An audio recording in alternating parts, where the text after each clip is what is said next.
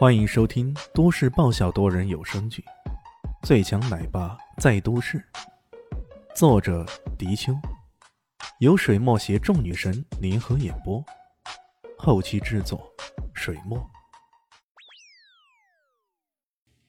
第三百零八集，等下，我只需要将奥西里斯神的血液浇灌上去，这幅画就能茁壮成长了。哈哈哈哈！靠！一幅画还能茁壮成长，你干脆变成花精算了。李炫心里腹诽道：“你等着，我这就来完善我的画了。”说着，他竟然一手持画，一手握着画笔，一个轻纵，直接扑了过来。来了，李炫终于感到压力了。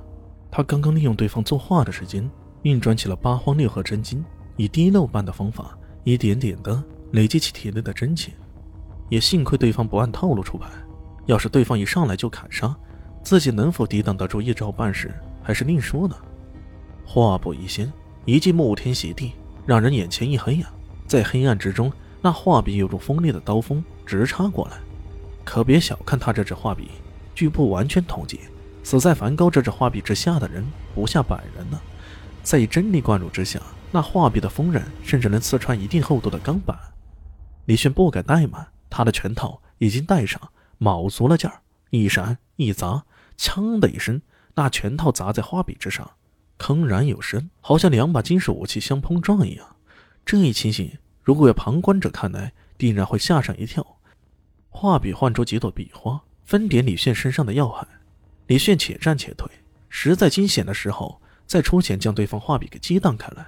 只可惜，这种纯手势的情形下，持续不了多久。在沐天喜地的笼罩下。一个不慎，被对方猛然起脚，一脚踹飞在地上。靠！回归都市以后，李迅还是第一次这样狼狈。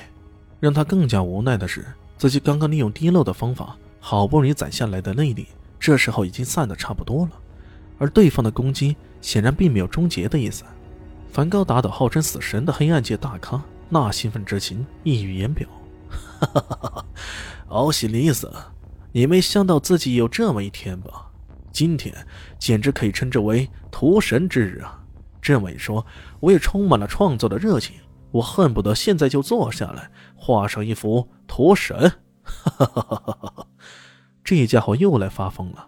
李迅还真的丝毫不怀疑他会马上坐下来又做一幅画什么的。不过这事并没有发生。在下一秒，梵高冷笑着：“ 呵呵，放心，我不会让你等太久。”我梵高要用最霸气的一招来纪念这一次屠神之旅。哈哈哈哈哈！梵高表面上那么疯狂，可他终究不是个真正的疯子。自己刚刚在积蓄力量的时候，李炫明明已经受伤重度乏力了，可一轮等待过后，却积蓄了不少的力量。这个情形当然会引起梵高的注目了。他绝不允许这事儿第二次发生。这么说着，梵高突然将画笔收好，双手撕成那幅画。撕拉一声，满天满地的那画布的碎屑，如同天女散花似的，布满了头顶的天空。梵高双手同时拍出，嘴里狂吼着：“看我发大招，星空！”整个空间仿佛同时暗淡下来。在整个空间里，那些散飞在空中的碎屑，一如宁静的夏夜，人们在郊外看到的星星那般深邃。这便是星空了。在西方黑暗界，不少家族和势力。都拥有着利用自然力的武功秘籍，像上次李炫遭遇的杀手莫奈那般，便是如此。如今这个梵高使出的星空看起来好像更高级，他营造了一个小型宇宙，将对方给笼罩起来。那是原来的画布碎屑，现在已经是闪烁如星辰，四小时大的星空了，在最短的时间内将李炫整个人都给吞噬了。在旁边观战的邵逸星目睹着这一切，吓得翘舌不下。不得不说。在夏国的古武界里，人们更多的是追求内在的修为加强，而西方人就是反其道而行之，更多的是利用自然之力，以外物来制服人。哈哈哈哈哈！奥西里斯大人，身处在如此星空之下，是不是有种无比壮美的感觉？你如此壮美的场景来埋葬你，你应该感到自豪，对吧？星空之下，周围的一切景色全都隐去，邵逸星和梵高已经看不清了。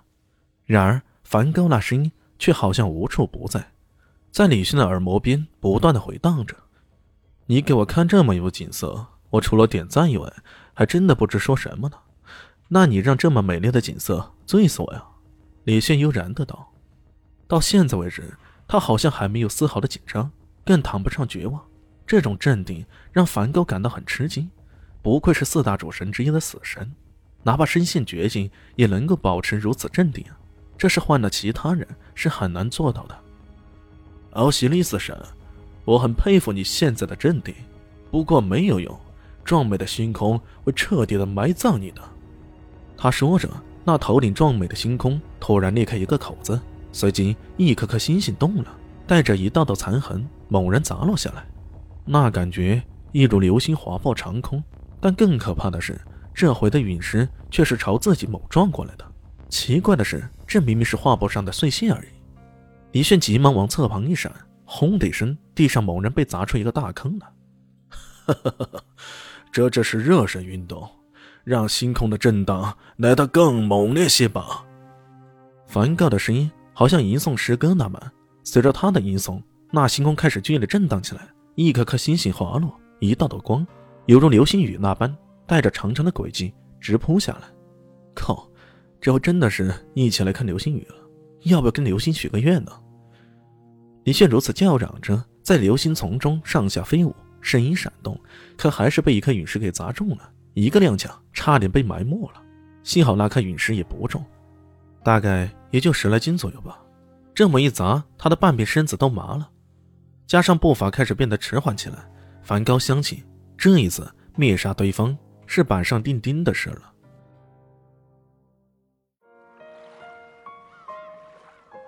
本集播讲完毕，感谢您的收听。喜欢记得关注加订阅，我在下一集等你哦。哦，对了，我是谁？